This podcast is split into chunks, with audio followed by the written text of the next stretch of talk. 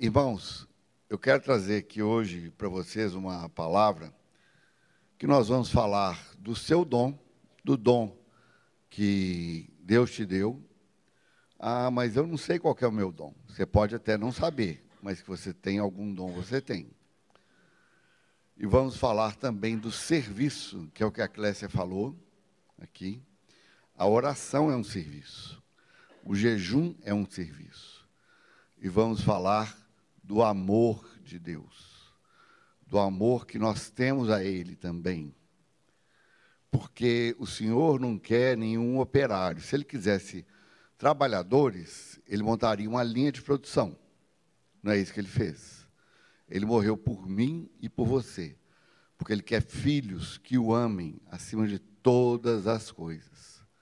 E tudo que você faz só faz sentido se você estiver entregando em primeiro lugar o seu coração. Senão, não passa de ativismo. Você pode passar 24 horas naquela rede orando, você pode ficar aqui, participar das 24 horas de oração que teremos, se não for por amor ao Senhor, porque você entende que está atendendo a um chamado dele, um serviço dele, não vale de nada. Mas se você ama o Senhor, se você quer glorificar o nome dele, ele vai receber o seu sacrifício como oferta agradável a ele. E nós vamos começar falando a respeito de dom. E nós vamos ver algumas passagens bíblicas aqui. E a primeira delas, que eu vou pedir para você já ir abrindo, é Romanos 12, de 3 a 8.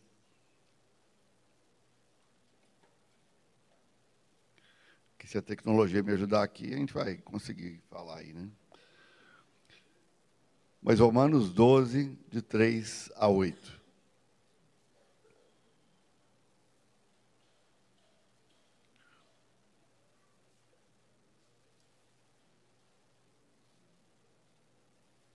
Diz assim: Porque pela graça que me foi dada, digo a cada um dentre vós, que não pense de si mesmo além do que convém. Antes pense com moderação, segundo a medida da fé que Deus repartiu a cada um.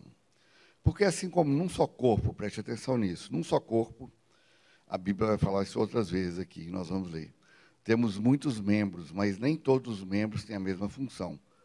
Assim também nós, conquanto muitos, somos um só corpo em Cristo e membros uns dos outros, tendo, porém, diferentes dons. Então, nós temos diferentes dons.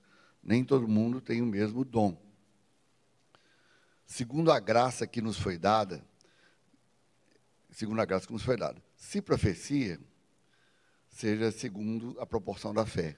A gente vai ouvir falar tanto do ministério do profeta quanto de profecia que todos devemos profetizar. Se ministério, dediquemo-nos ao ministério.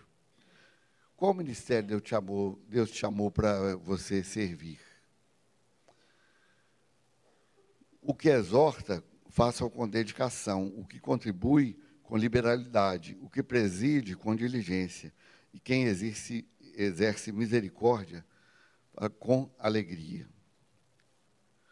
É importante que você certamente tem algum desses dons. E esses dons aqui são dons que não têm muito destaque na igreja. Eles não aparecem muito. Quem intercede, por exemplo, não aparece muito. Quem governa, que faça com excelência. Quem contribui, com liberalidade. E aqui nós não estamos fazendo nenhum, nenhum chamado para você fazer nenhuma troca com Deus, porque tem pessoas que têm esse dom de contribuir. E não necessariamente são pessoas ricas, são pessoas que às vezes não têm assim um recurso muito grande, mas elas têm esse dom de liberalidade.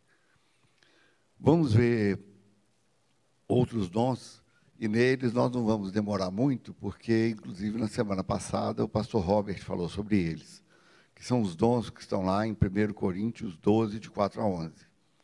Nós vamos ler até o 7. Ora, os dons são diversos, exatamente como fala lá em Romanos. Mas o Espírito é o mesmo. quem dá os dons é sempre o Espírito Santo. E também a diversidade nos serviços. Mas o Senhor é o mesmo, ou seja, o dom está sempre ligado a algum serviço. E há diversidade nas realizações, mas é o mesmo Deus que opera tudo em todos. E a manifestação do Espírito é concedida a cada um visando um fim proveitoso. Ou seja, nós já estamos vendo aqui que o dom que nós temos não é para nós, não. Deus não dá nenhum dom para o nosso próprio benefício. A exceção que faz aqui é o dom de línguas, em que a gente é edificado, né, quando falamos em línguas, quando oramos em línguas, quando adoramos em línguas. Então, esse, esse é, essa é uma exceção. Mas, normalmente, o dom de línguas também é usado em outras oportunidades para edificar outras pessoas, especialmente se houver quem interprete. Agora nós vamos lá para Efésios 4, de 11 a 16. Também, aí agora nós estamos falando de pessoas dom. E ele mesmo, Efésios 4, de 11 a 16. E ele mesmo concedeu uns para apóstolos, outros para profetas, falando aqui de novo de profecias, né? agora o ministério do profeta, outros para evangelista, todos podem evangelizar, mas tem umas pessoas que têm uma graça no evangelismo. As pessoas, elas tocam no coração das pessoas de uma forma que elas não resistem. Mas isso não é porque elas treinaram muito, não. Ela tem um dom de Deus. E é lógico que ela precisa estudar sobre isso. Ela precisa crescer no dom que ela recebeu de Deus. E outros para pastores e mestres, com vistas a, presta atenção, isso tudo tem um objetivo, ao aperfeiçoamento dos santos para o desempenho do seu serviço, para a edificação do corpo de Cristo, até que todos cheguemos à unidade da fé e do pleno conhecimento do Filho de Deus, a perfeita varonilidade à medida da estatura da plenitude de Cristo. Estão me acompanhando até aqui? Qual é o objetivo dos dons? É para auxiliar no crescimento dos outros irmãos do, do corpo de Cristo, para que não mais sejamos como meninos, agitados de um lado para outro e levados ao redor por todo o vento de doutrina pela artimanha dos homens, pela astúcia com que induzem ao erro, mas seguindo a verdade em amor, cresçamos em tudo naquele que é a cabeça, Cristo, de quem todo o corpo bem ajustado e consolidado, pelo auxílio de toda a junta, segundo a justa cooperação de cada parte, efetua o seu próprio aumento para a edificação de si mesmo em amor. Como eu já falei, os dons que aparecem lá em 1 Coríntios e em Efésios, eles têm um destaque maior, porque, via de regra, eles têm um trabalho público. Mas o de Romanos 12, de 4 a 8, não aparece em tanto assim, não. Por exemplo, uma vez uma irmã, conversando comigo, perguntou, Marley, qual que você acha que é o meu dom? Eu acho que não tem nenhum. Conhecendo um pouco a vida da irmã, eu falei, olha, não tenho dúvida que você é, tem esse ministério de socorro. Porque a irmã está sempre pronta a ajudar as pessoas, especialmente quando envolve crianças. Essa irmã está sempre pronta. Temos aqui também a nossa irmã Magali e toda a sua equipe, né, que trabalha também com crianças. Então, todos nós temos um dom. Ela perguntou, que é outra, essa outra pessoa que não é a Magali, ela perguntou: e o do meu marido? Porque parece que ele não tem dom nenhum, ele é muito prático e tal. Eu não entendo. Eu falei: olha, ele tem o dom de presidir. Ele preside muito bem. E ele sabe coordenar as coisas, ele sabe dar direção. Então, é importante você saber disso. Às vezes, seu trabalho nem vai ser visto, mas é um dom que você recebeu de Deus. Eu vou falar, já falei um pouco do serviço, vou falar um pouco mais, agora eu vou falar do amor. Né? É, por que, que, que Deus nos deu dons? Para servirmos ao Senhor e aos irmãos. E tem um ditado, que ele não está na Bíblia, mas ele é muito prático e muito verdadeiro. Esse ditado diz o seguinte: o amor é o que o amor faz. Não adianta eu falar que eu amo a minha esposa, que eu amo os meus filhos, mas se eu não fizer nada por eles. Não é comprar, não é nada disso, não. Mas é participar da vida deles, cuidar deles, estar junto com eles, entender os problemas de cada um e servi-los. O amor serve. O amor faz alguma coisa. Se você fala que ama Deus e não é, faz nada, lá 1 João fala até que se você ama a Deus e não ama seu irmão, como é que pode um negócio desse? Se você não ama seu irmão a quem você vê, como você vai amar a Deus a quem você não vê? E Deus também, para dar o um exemplo, ele, o amor dele fez alguma coisa, fez algo eterno. Está lá em João 3,16, um versículo conhecido de cor por todos nós. Diz assim: Porque Deus amou, presta atenção, porque Deus amou o mundo de tal maneira essa tal maneira, segundo alguns comentaristas, é porque não existe nada que se possa comparar à forma que Deus nos amou. Não existe nada na terra, nada que nós conhecemos que possa se comparar a isso. Mas amou de tal maneira que deu o seu filho unigênito. Deus nos amou e nos deu o seu filho unigênito. Então ele é o maior exemplo. Agora nós recebemos o filho unigênito dele. Graças a Deus. E nós temos dons.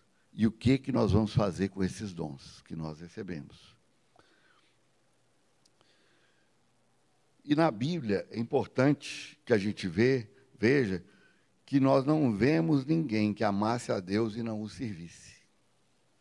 Ninguém. Todos aqueles que amam a Deus ao longo da Bíblia servem a Deus, servem aos irmãos, servem aos reinos né, no Antigo Testamento. E Tiago, que é muito prático, ele nos dá uma orientação clara com relação a isso.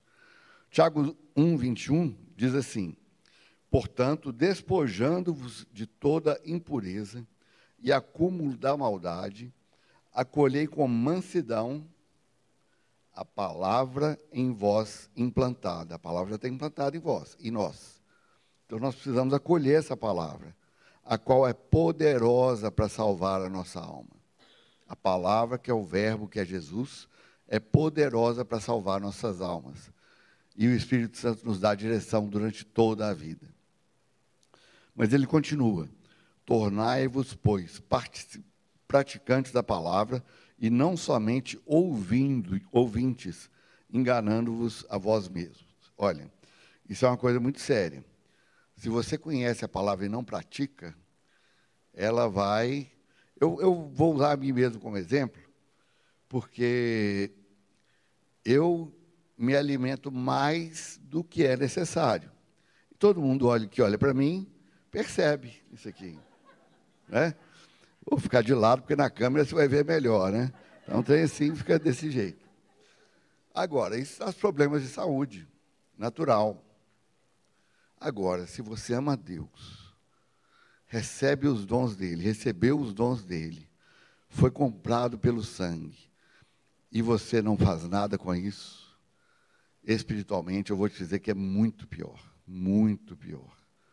Se naturalmente você fica sujeito a, a ter muitas doenças, espiritualmente também. E nós vamos explicar isso um pouco melhor mais aqui na frente. A questão é que, assim, começa a apodrecer a coisa por dentro de você. Se você não, não, não usa os dons que você tem, né, recebeu de Deus. Eu vou dar dois exemplos aqui de Paulo e de Pedro. Paulo, quando estava lá no, no finalzinho do livro de Atos, 27, é, depois do naufrágio, versículo é, 23, diz o seguinte: Porque essa mesma noite, um anjo de Deus, um anjo de Deus, de quem eu sou, eu sou de Deus. O anjo é de Deus, eu também sou de Deus. E a quem eu sirvo esteve comigo. Primeiro, Paulo reconheceu que ele pertencia a Deus. Então, ele servia a Deus por causa disso. Pedro também, na sua segunda epístola, no primeiro é, versículo dele, ele diz o seguinte: Simão Pedro, servo e apóstolo de Jesus Cristo ou seja, ele era um apóstolo. ele era uma pessoa dom, ele lançou fundamentos para a igreja. Mas antes de ser apóstolo, que é um cargo que é uma, um, acaba se tornando um cargo né, que muita gente almeja hoje, ele entendia que ele era servo do Senhor. Todos nós somos. Se a gente não tiver clareza nisso, nós vamos embolar as marchas todas. E é importante também dar frutos. João 15, de 1 a 3, diz o seguinte: Eu sou a videira verdadeira, e meu pai é o agricultor. Todo ramo que estando em mim não der fruto, ele o corta, e todo que dá fruto limpa, para que produza mais fruto ainda. Ou seja, Deus trata com você. Às vezes você acha que Deus está te maltratando, disciplinando. Ele está podando, ele está cortando, cortando para que você não seja lançado fora, para que você produza mais fruto ainda. O fruto é um serviço. Agora tem uma coisa importante: a natureza do fruto. Alguém aqui já viu alguma árvore se esforçando para dar algum fruto? Alguém já presenciou? Temos pessoas que entendem de botânica aqui. Cadê? Bom, está ali atrás, eu não estou vendo, mas é uma coisa importante. A árvore, ela não faz força para dar fruto. Ela frutifica naturalmente. E assim também nós nós não temos que fazer nenhum esforço para dar fruto. Às vezes você vai ter que se matar a sua carne, ir aonde você não quer ir, fazer o que você não quer fazer, para seguir a direção de Deus, para que você frutifique, frutifique. E nisso, Jesus falando ainda, nisso é glorificado o meu Pai, em que deis muito fruto, e assim vos, vos tornareis meus discípulos. Tem algumas perguntas e pedidos que devemos fazer diariamente ao Senhor.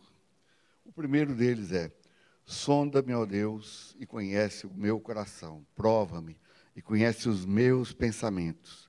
Vê se há em mim algum caminho mau e guia-me pelas veredas eternas. E outra: Senhor, eu estou dando frutos onde o Senhor me plantou? E eu estou agora pensando aqui: eu estou dando fruto onde o Senhor me plantou? Eu quero te convidar a refletir por isso. Porque todos, todos que receberam a Cristo têm o Espírito Santo. Agora eu vou precisar da ajuda dos diáconos, precisar colocar umas cadeiras aqui que eu preciso é, explicar de uma forma prática para vocês essa questão do serviço a Deus.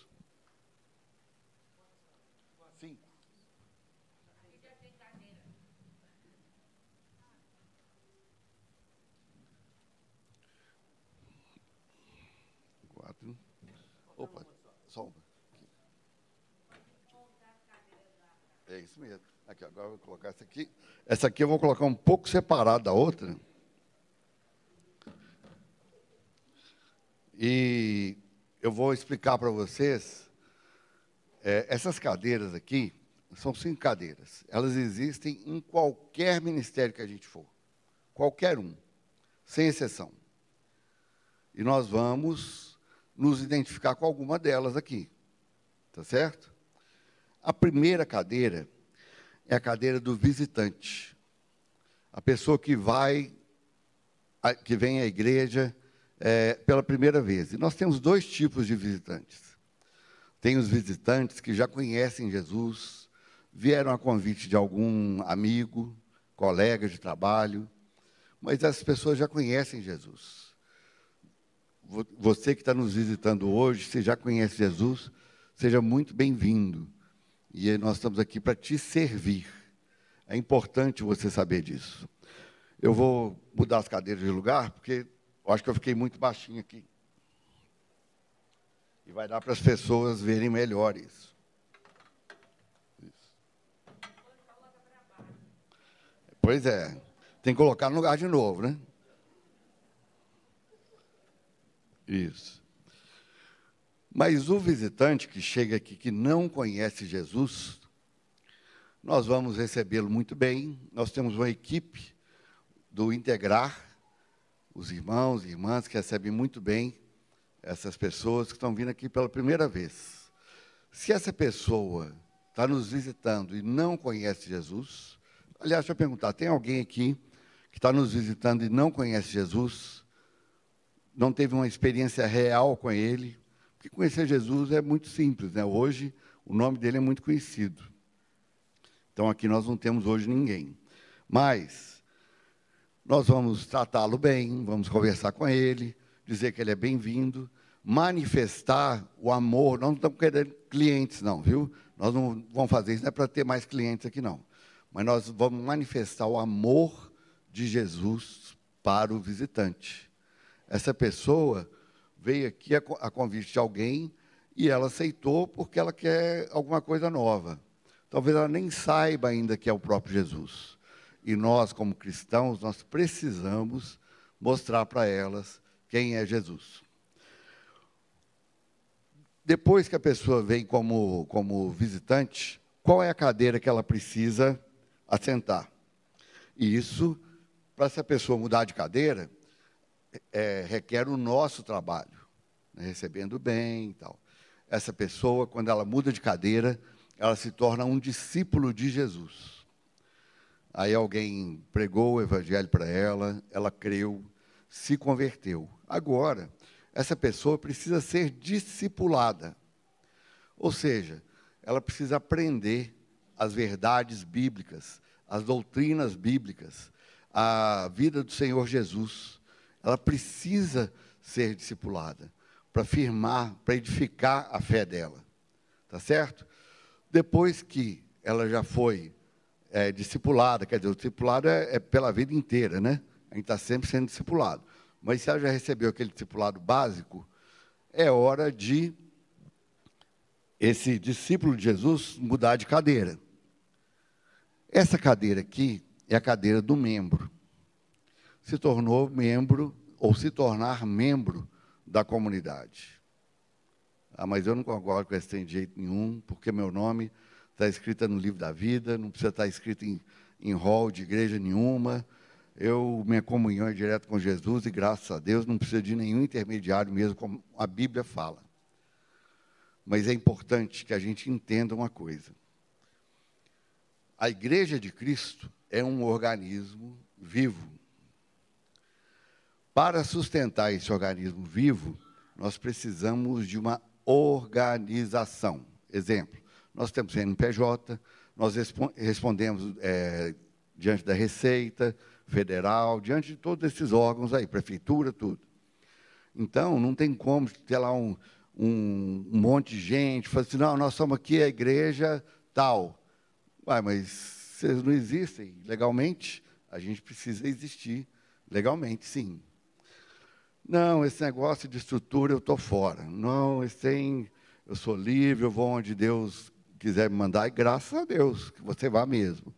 Mas como vocês já viram, a gente recebe algumas pessoas aqui. E elas são recebidas e elas recebem a cobertura do corpo de Cristo. Ou também enviamos para outros ministérios. E uma coisa sobre é, organismo e organização que eu quero te falar. Desde uma ameba, um vírus, uma bactéria, um fungo, o que for, são organismos vivos, até nós, ou os animais, né? são organismos vivos. Mas é necessário que esse organismo vivo tenha uma organização. Não, aí vai prender a igreja, vai, não, não vai prender não. Vocês vão ver o quanto que a organização é fundamental para um organismo vivo. Nós temos um sistema digestivo. Eu como, passo pela minha, minha boca, esôfago, estômago, dali vai para o intestino. Já pensou se o meu, se nessa função, nós temos milhares de funções, nessa única função a coisa ficar desorganizada? Nem vou perguntar para você o que aconteceria se a ordem fosse invertida. Mas vou dar um outro exemplo. Nós temos um coração que bate de 60 a 80 vezes por, por segundo. Pessoas normais, isso varia de pessoa para pessoa, mas é, é mais ou menos essa base. Já pensou se o coração é inteligente? 160, 80 está me cansando muito. Eu vou bater umas 10, 15 vezes no máximo. Não precisa ficar batendo 60, 80 vezes, não. Por que, que o coração não tem autonomia para fazer isso? Se ele faz isso, ele está doente, ele não está saudável. Porque o próprio Deus programou a vida. Então, quando você se torna membro de uma igreja, de uma congregação, de um ministério, você está fazendo parte daquela organização que vai trazer saúde para você. Depois, o membro, ele vai ser um líder, um facilitador da igreja casa, ele vai ser, vai servir, né, o Senhor onde, onde o Senhor é, definir, e ele vai crescer. E quando ele cresce, ele começa a pegar o visitante, discípulo de Jesus, membro, para conduzir essas pessoas no mesmo caminho que ele conduziu. Na verdade, quando você é membro, você já tem que fazer isso. É parte do seu trabalho com o Senhor. E, por último, nós temos uma outra cadeira. Vocês vão perceber que essas cadeiras aqui estão alinhadas, mas essa aqui não está, não. Essa cadeira aqui também tem em todos os ministérios, sem exceção. É a cadeira do crítico. Ah, mas o ministério aqui também, o negócio, pelo amor de Deus, o negócio não funciona assim, de jeito nenhum. Ah, devia fazer de um outro jeito diferente. É importante a gente saber que a crítica é muito bem-vinda, principalmente se ela vier para edificar. Mas, infelizmente, existem algumas pessoas, isso é da pessoa mesmo, que ela critica tudo que é feito, mas não se apresenta em momento nenhum para trabalhar, para fazer diferente do que, do que ela acha que está errado. Então, é importante isso, a gente saber que. E, bom, agora nós temos um problema aqui, né? Tem, temos um membro crítico. O que, é que nós vamos fazer com esse membro crítico? Nós vamos expulsar ele da igreja, nós vamos isolar, deixa ele quieto no canto lá, não dá oportunidade, não. Quanto mais ele falar, pior é. Não. Nós vamos amar essa pessoa. Amar, para que ela entenda que, na verdade, ela já passou por todas essas fases aqui. E nós vamos trazê-la de volta para o membro, para a cadeira do membro, que contribui com todas as coisas. E nós vamos absorver as críticas que forem para edificar, que a pessoa falou. Mas aquelas que não edificam em nada, nós vamos deixar. Então, é uma coisa muito rápida para explicar para vocês de forma prática. E eu quero te perguntar, você vai responder só para você mesmo. Em qual dessas cadeiras aqui você está assentado? Em alguma delas você está. Não tem como você não estar sentado em, em nenhuma dessas. E eu quero te, te convidar a participar do corpo de Cristo. Sabe por quê? Porque nós precisamos de pessoas que discipulem os irmãos. Nós precisamos de pessoas que cuidem, que atendam. Nós precisamos de irmãos que ajudem a atender pessoas que estão com problemas. E o crítico nunca vai fazer isso. O membro já começa a fazer o discípulo de Jesus, ele, ele já começa a fazer outros discípulos. E esse, esse é uma, uma, um chamado que eu estou trazendo para você, que não é de forma nenhuma ao ativismo. Nós já falamos aqui. Deus não quer operários, não. ele faria uma linha de produção se ele quisesse isso.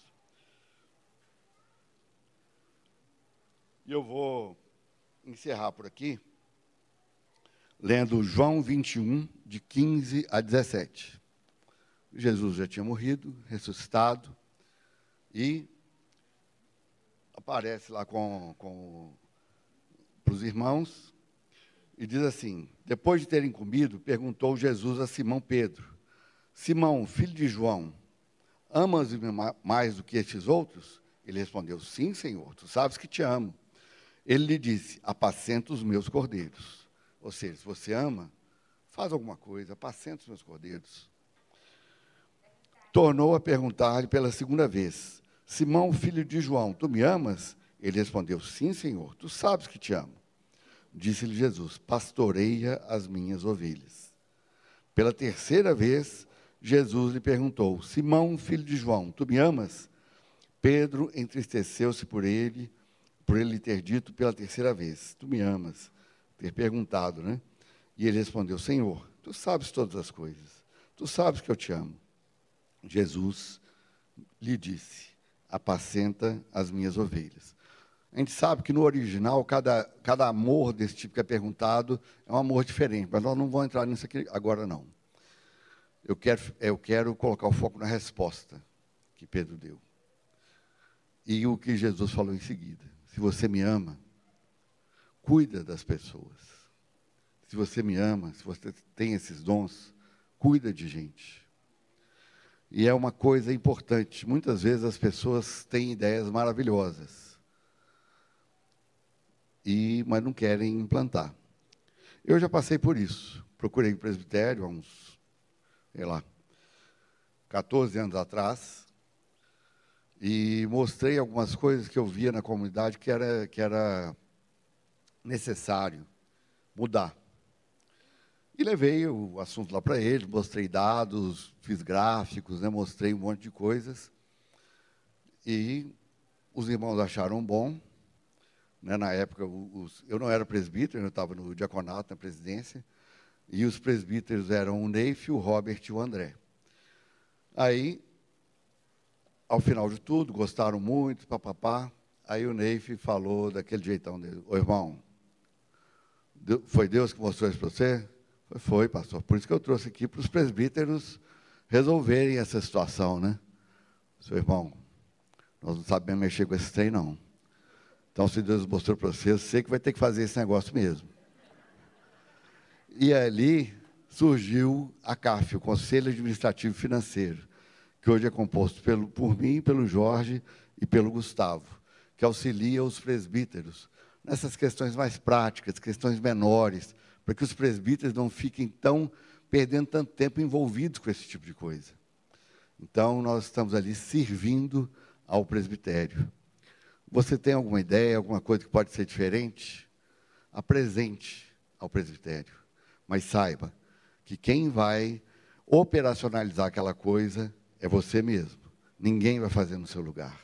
Então, sirva ao Senhor. Amém? Quero orar aqui. Senhor, nosso Deus, nosso Pai, nós te damos graça por esse momento, Senhor. Pedimos que essa palavra traga é, não só a graça, a paz do Senhor, mas também um incômodo em cada um de nós, para que saiamos do nosso lugar e recebamos e façamos aquilo segundo o dom que nós recebemos. Abençoa-nos nisso, Senhor, porque cada um de nós tem um dom diferente que o Senhor deu. Em nome de Jesus. Pastor Gustavo.